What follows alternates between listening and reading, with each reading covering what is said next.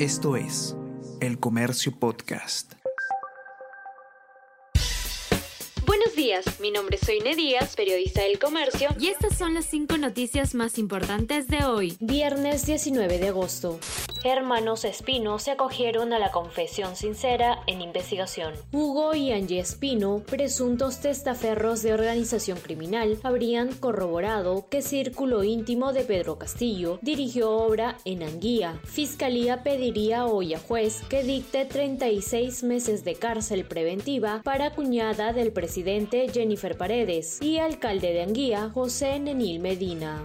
Hay excesiva libertad de prensa, dice Torres, y evade autocríticas. El titular de la PCM culpó a los medios de tergiversar sus palabras y negó que haya incitado a la violencia contra el Congreso. Legisladores de oposición lamentaron la escasa convicción democrática del primer ministro. Juzgado admite a trámite habeas corpus a favor de Jennifer Paredes. Nueva demanda constitucional exige que la cuñada del presidente Pedro Castillo sea excarcelada y cumpla arresto domiciliario. Días atrás se había rechazado un recurso similar. Iglesia aboga por una transición política. La Conferencia Episcopal Peruana sostuvo que el país requiere recuperar la credibilidad, la confianza y la esperanza. Los obispos criticaron la lucha de poderes entre el Ejecutivo y el Legislativo y demandaron que faciliten las pesquisas sobre casos de corrupción.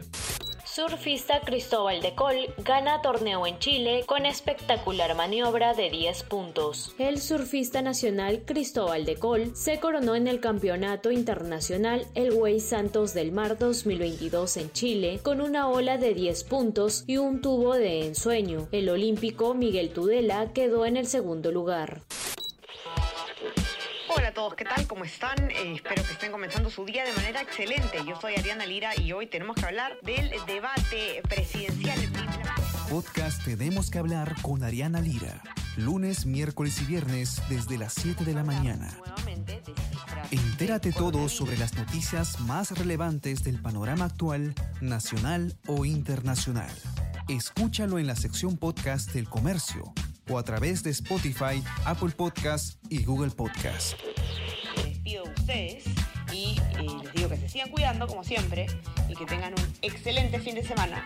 Nos encontramos de nuevo de lunes. Chao, chao, ¿cómo Esto es El Comercio Podcast.